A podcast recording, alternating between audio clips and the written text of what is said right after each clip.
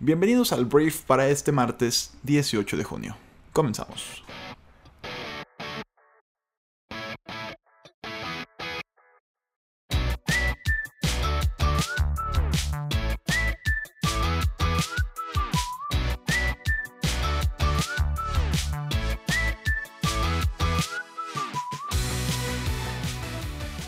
Muy bien, Briefer. Muy buenos días. Yo soy Arturo Salazar, uno de los fundadores de Briefing, junto con Faye, él es el otro fundador.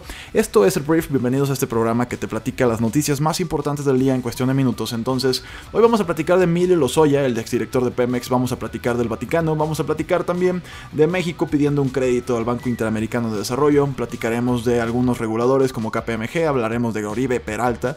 Hablaremos de Corona, la empresa cervecera. Hablaremos también de eh, la celebración de los Raptors y algunas cosas más en la conversación del mundo para hoy. Te agradecemos mucho que estés aquí, que formes parte de nuestra comunidad y bueno, que seas parte de la inteligencia colectiva de nuestro mundo.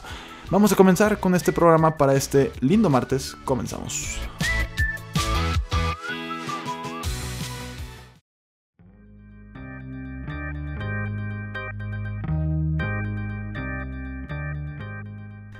Muy bien, River, comencemos platicando. Eh, vamos a comenzar hablando de Emilio Lozoya. Emilio Lozoya es el exdirector de Petróleos Mexicanos, que pues lo quieren aprender porque lo están acusando por ahí de algunos actos de corrupción.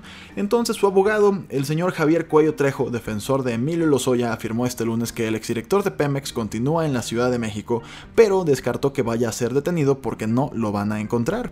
Esto en una entrevista telefónico, con, telefónica, el abogado consideró lógico que fuera retirada la suspensión definitiva contra su aprehensión, toda vez que no compareció la semana pasada ante el juzgador. Él aceptó que el exfuncionario federal puede ser arrestado en cualquier momento si lo encuentran, pero no lo van a detener porque no lo van a encontrar. Entonces señaló que el juicio de amparo continúa y vamos nosotros a presentar todas nuestras pruebas en virtud de que la Fiscalía General de la República nunca nos citó para poder defendernos. Entonces, bueno, informó que se agotarán todas las vías legales en su defensa y también informó que el exdirector de Pemex se encuentra en buenas condiciones de salud. Este, entonces, pues bueno, eh, aquí estamos hablando un poquito de que eh, la defensa de Lozoya podría empezar a involucrar otros funcionarios del gobierno de Enrique Peña Nieto en este, ¿cómo se le llama esto? Es un sobrecosto al cual se compró una empresa y que se supone fue aprobado por Emilio Lozoya. Ese sobrecosto se supone que es un acto de corrupción. Si cuesta 5 pesos, ellos dije, o sea, ellos lo compraron a 10 pesos y esos 5 pesos es lo que se supone hay, hay un acto de corrupción. Estoy hablando con números figurativos, ¿no? Entonces, bueno, el abogado está muy, muy convencido de que no lo van a encontrar. Suerte por ahí. Por lo pronto, Emilio Lozoya es prófugo de la justicia. El segundo punto para hablar el día de hoy es de, acerca de México. Vamos a hablar de la tuta. La tuta es Servando Gómez, alias la tuta. La Fiscalía General del Estado de Michoacán informó este lunes que em, eh, obtuvo una sentencia de 55 años de prisión en contra de Servando Gómez eh, Márquez, no Martínez Servando Gómez Martínez, alias La Tuta, o el Profe, que es el fundador del cártel de los Caballeros Templarios. Además dijo que acreditó su plena responsabilidad en el secuestro de un empresario en el mes de agosto del año 2011 en la, ciudad de Uruapan, también en Michoacán. Entonces, bueno, fue capturado el 27 de febrero del año 2015 y La Tuta fue considerado como uno de los delincuentes más buscados del país, incluso logró filtrarse a las más altas esferas del poder en Michoacán. Entonces el gobernador interino Jesús Reina García fue detenido por sus presuntos vínculos con el profe, pero después de cuatro años en la cárcel salió de prisión. Entonces, la tuta, bueno, primero fue maestro normalista, después fue agricultor, creó centros de ayuda para jóvenes farmacodependientes y luego traficante de estupefacientes, según autoridades federales. Este, y digo, también es el, es el último líder del no extinto grupo delictivo conocido como los Caballeros Templarios, ¿no? Entonces, por lo, plano, por lo pronto, perdón, está en el altiplano por delincuencia organizada y ahora también se le sumará la sentencia por secuestro de un empresario en Uruapan. Y es todo. Es tiempo de hablar de el Vaticano. El Vaticano, bueno, el día de ayer la noticia que saltó a los ojos y muchos medios de comunicación lo utilizaron para generar tráfico, el Vaticano le abrió la puerta a la ordenación de hombres casados en zonas aisladas. Ahí te va cómo está la cosa. Mucha gente se quedó como, no, es que la iglesia ya va a permitir que el hombre casado este, también sea sacerdote. Eh, abolir el celibato. Y no, eh, realmente no va por ahí, te platico la historia completa. El Vaticano dio este lunes un pequeño paso en el histórico debate sobre la conveniencia de abolir el celibato de los sacerdotes y en la concesión de ministerios oficiales a las mujeres. El próximo mes de octubre se celebrará en Roma un sínodo de obispos para tratar los problemas de la Amazonia. Y el documento de trabajo publicado esta mañana anuncia que se propondrá la ordenación sacerdotal de hombres casados para poder garantizar los sacramentos en las zonas más aisladas. Una idea que ya había sido esbozada por el Papa en otras ocasiones, que adquiere ahora un carácter oficial, pero que deberá ser valorada y ratificada después de la reunión de octubre. La propuesta, siempre lo ha dicho el Papa, tiene un carácter limitado, atención aquí, limitado a las zonas del mundo donde la Iglesia no logra tener representantes. En ningún caso ni la Iglesia ni el Papa Francisco se planean o se plantean la abolición del celibato entre los sacerdotes a corto o mediano plazo, pese a que no constituyen ningún dogma y podría hacerse. De hecho, el Papa fue extremadamente tajante cuando fue interrogado por ello regresando de su viaje a Panamá el, pasado enero. Dice que prefiero dar la vida antes que cambiar la ley sobre el celibato. Señaló entonces asegurando que jamás se produciría durante su pontificado pero la idea de que la experiencia pueda servir como laboratorio de pruebas sobrevuela desde hace tiempos algunos sectores del Vaticano. Entonces, eso es. Eh, te digo, esto es para un carácter especial en zonas como Amazonas, en Amazonas donde no hay muchas personas que quieran hacer una ordenación sacerdotal, pero porque ya tienen familia o porque simplemente ya mantienen un estilo de vida, entonces el Vaticano podría ser complaciente o de alguna forma permitirles a estos hombres eh, pues el hecho de que sean sacerdotes a pesar de que ya estén casados. Esa es la noticia. Vamos a lo que sigue, vamos a hablar de los Toronto Raptors, porque bueno, no, no sé si, no me acuerdo si lo dijimos aquí en el brief, pero los Toronto Raptors eh, son campeones de la NBA, es la liga de básquetbol profesional en Estados Unidos. Por primera vez en su historia, en su historia perdón por hablar tan mal, este, los Toronto Raptors fueron campeones y ayer estaban festejándolo, lo estaban festejando pues por las calles de Toronto, que le llamaron el Jurassic Park, lo cual es un poco chistoso. El tema es que había 2 millones de personas celebrando y tristemente la celebración fue empañada por un tiroteo. Eh, es un, algo bastante eh, triste porque bueno, había pues una gran celebración, el mismo primer ministro canadiense Justin Trudeau estaban ahí celebrándolo y se vio todo esto ensombrecido por un tiroteo que hirió gravemente a dos personas. Cinco autobuses de dos pisos transportaban a los jugadores y sus familias. Este, y bueno, eh, la caravana llegó casi dos horas después de lo previsto. El tema es que, te digo, el tiroteo interrumpió unas seis horas pacíficas de celebración que terminaron a finalizar la tarde. Dos personas fueron trasladadas al hospital con lesiones no mortales Dos más fueron detenidas y se recuperaron dos armas de fuego, ¿no? Entonces la investigación está en curso, realmente no se trata todavía, no podemos decir que es un atentado terrorista ni nada. Entonces los disparos se realizaron cerca de la plaza Nathan Phillips, el destino final del desfile, durante los discursos de la victoria, lo que causó que cientos de personas pues se dispersaran, hubo una avalancha literal. Entonces solo provocó una breve pausa en las celebraciones. Al parecer la gente estaba tan animada que una balacera no interrumpió la celebración de los Toronto Raptors. Y eso es, eso es lo que tenía que contarte.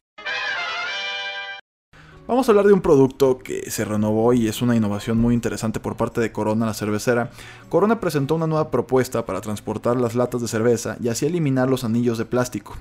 El nuevo concepto propuesto por Corona se llama Fitpacks y consiste en un rediseño de la parte superior de las latas para que se puedan unir. Tanto la parte superior como la inferior tienen un diseño modular, estilo como los Legos, que les permite enroscarse con las otras latas, evitando así los anillos de plástico e incluso las bolsas. Entonces, en la industria de las bebidas han existido diferentes soluciones para disminuir el uso del plástico. El problema es que terminan utilizando otros materiales. La propuesta de Corona es muy sencilla y, elimina por completo el uso del plástico, dijo Carlos, Carlos Ranero, perdón, vicepresidente de marketing de la empresa. Entonces Ranero señala que al juntar varias latas también es una solución para reducir el uso de las bolsas de plástico, ya que se pueden montar hasta 10 latas ser, sin ser complicado de transportar. Entonces, pues ahora vas a ver gente como con bastones de chela, lo cual va a ser muy divertido. Y pues no sé, igual iban a salir algunos nuevos retos. Imagínate, pues no sé, todos los envases unidos después de una buena fiesta, pues podría llegar a ser pues una gran torre de chelas. Entonces yo estoy ansioso de empezar a ver los videos y los memes a raíz de todo esto. Vamos a volver a México para hablar de migración, que es el tema de moda, sobre todo porque Donald Trump así lo exige. Eh, tenemos que detener a todos los bad hombres que se supone que van de México a Estados Unidos y de Centroamérica a través de México a Estados Unidos. Entonces, para esto, México está buscando una línea de crédito con el Banco Interamericano de Desarrollo por 20 millones de dólares, pese que aún no se tiene un estimado de los recursos que se tendrían que invertir para hacer frente a la crisis migratoria, informó este lunes Maximiliano Reyes Zúñiga, subsecretario de Relaciones Exteriores para América Latina y el Caribe. Entonces, se supone que con esto van a mejorar las condiciones de infraestructura migratoria en el sureste y em, eh, también, bueno, esto, todo esto sucedió después de una reunión en la ciudad de Tapachula con los cónsules y embajadores de Honduras, Guatemala y El Salvador. Entonces, paralelamente, paralelamente, se supone que se está haciendo un plan para el programa de desarrollo integral son recursos, están buscando recursos para este punto, el programa de desarrollo integral que tiene por objetivo mitigar la migración desde sus lugares de origen. Los recursos al parecer eh, están más allá de lo que Estados Unidos puede aportar. Al parecer hay presupuestos de los cuatro países que se está trabajando como España, Alemania, la Unión Europea en general, Japón y UNICEF para la obtención de recursos para ese propósito. Y pues la idea es materializarlos en el programa de desarrollo integral de México y Centroamérica, que básicamente la idea es fomentar el desarrollo económico para que la gente no quiera irse a Estados Unidos porque pues sí hay condiciones de vida y de seguridad en su país de origen que les permita vivir ahí, ¿no? Y vivir bien en su propio país. Entonces bueno, esos son los temas. México se quiere endeudar para poder atender la crisis migratoria del sur. No hay un presupuesto realmente todavía de cuánto costaría. Sin embargo, ya están viendo opciones de líneas de crédito, ¿no? Paralelamente, tenemos ya un plan ahí con unos cuantos países para pues impulsar el desarrollo económico de la región. Te digo, la parte del desarrollo económico de la región creo que es la solución real y esperemos que por ahí le den. Lo demás es una reacción a Donaldo que simplemente quiere sus votos y quiere que se detenga la migración. Vamos a hablar de un tema que jamás hubiera llegado a la conversación del mundo en un día normal. Pero caray, ayer todos los medios de comunicación, hasta algunos internacionales, hablaban de esto. Hablaban de Oribe Peralta. Oribe Peralta eh, pues tal vez hayas escuchado hablar de él. Oribe Peralta es un futbolista, es un futbolista pues que es emblemático, es histórico en la selección nacional y es histórico en el Club América. El América pues es el, uno de los equipos más populares e importantes de México. Y aquí cuál es lo interesante, Oribe Peralta deja el América y ahora va a jugar en las Chivas. Si no tienes idea de nada de fútbol mexicano, el América y las Chivas eh, son como el agua y el aceite, pues son los archirrivales más fuertes de este país. Y bueno, el hecho de que la estrella de el América o ex estrella, porque pues Oribe Peralta ya está en las no en las últimas, porque es algo muy terrible de decir, pero digamos que está en el ocaso de su carrera profesional, ¿no? Ya está lejos de ser un jugador que deportivamente se les llama joven, ¿no? Entonces, Oribe Peralta será el nuevo jugador de las Chivas de Guadalajara, así lo confirmaron ambos equipos a través de Twitter y al parecer el cambio se produjo a petición del jugador por temas contractuales que les hizo el equipo Guadalajara para la continuación de su carrera como jugador profesional. Entonces el delantero firmó por dos años con el club según ESPN y bueno el América obviamente agradecido porque pues Oribe Peralta estuvo presente en dos en los últimos dos campeonatos del América y en una Copa MX también entonces pues bueno el delantero mexicano cuenta con cuatro títulos de la Liga MX, dos de ellos con Santos, otros dos con el América. Entonces, esa es la historia. Esa es la historia. Oribe Peralta es el nuevo miembro de las Chivas Rayadas del Guadalajara. Terminamos este brief hablando de negocios tecnológicos porque Waymo, que es una de las empresas de Google que se dedican a la automatización de vehículos, va a comenzar probando unos automóviles eh, autónomos, valga la redundancia, unos crossovers de Jaguar eh, en, diferentes eh, pues avenidas públicas de Mountain View, California, ahí, bueno, cerca de sus headquarters, ¿no? cerca de sus oficinas en Mountain View, California. Entonces la compañía ha usado este, tres de estos vehículos para recolectar data alrededor de la bahía, la famosa Bay Area, desde julio del año pasado, pero todavía no en un modo automático. Entonces Waymo planea usar eh, estas crossovers para eh, pues lanzar un ¿cómo se llama esto? un servicio como Uber, un servicio de renta, pero con vehículos este, pues autónomos el próximo año. Por un lado está eso. Por otro lado, también hablando un poquito de automatización, vamos a hablar de Domino's, Domino's Pizza, porque Domino's anunció un vehículo autónomo de entrega de pizza en Houston. Van a usar un Nuro, así se llama el vehículo Nuro, que es un vehículo 100% eléctrico, cuyo interior literalmente está destinado para cargar pizza, refrescos, todos los aditamentos que también vende Domino's, todos los, todas las guarniciones. Entonces, este vehículo pues va a llegar a tu casa, solito y tú vas a tener, o sea, si tú lo vas a, eh, esto va a ser únicamente si lo pides a través del sitio web o de la aplicación móvil de Dominos, entonces eh, la compañía va a generar un PIN o una contraseña que a la hora de que llegue a tu casa este paquete, o más bien este vehículo, tú vas a este, acceder a uno de sus compartimientos poniendo el PIN dentro del mismo, ¿no? Entonces súper interesante como ya, pues un vehículo por lo pronto en Houston va a hacer esta chamba por Dominos, entonces va a ser muy interesante. Dan ganas de ir a Houston nada más a pedir pizza, ¿no? Y bueno, vamos a hablar ahora de Apple, porque Apple, eh, según una fuente, un analista llamado Minchi Kuo, el siguiente año estaré lanzando dos eh, teléfonos ya con la tecnología de 5G, que viene pues a revolucionar la velocidad del Internet. Entonces, todo esto lo espera en dos eh, celulares en 2020, obviamente de muy alta gama, seguramente va a ser caro. Uno de 5.4 pulgadas en su pantalla ah, y también de 6.7 pantallas otro que va a soportar 5G. Entonces, este, pues vamos a ver qué pasa. Pero eh, el siguiente año se supone que todavía van a lanzar una versión de celular que todavía va a tener el LTE, ¿no? El famoso 4GS. Eh, y se espera, según este analista, que para el 2021 todos los iPhones ya soporten el famoso 5G. Entonces esa es la noticia y creo que con eso terminamos las noticias tecnológicas del día.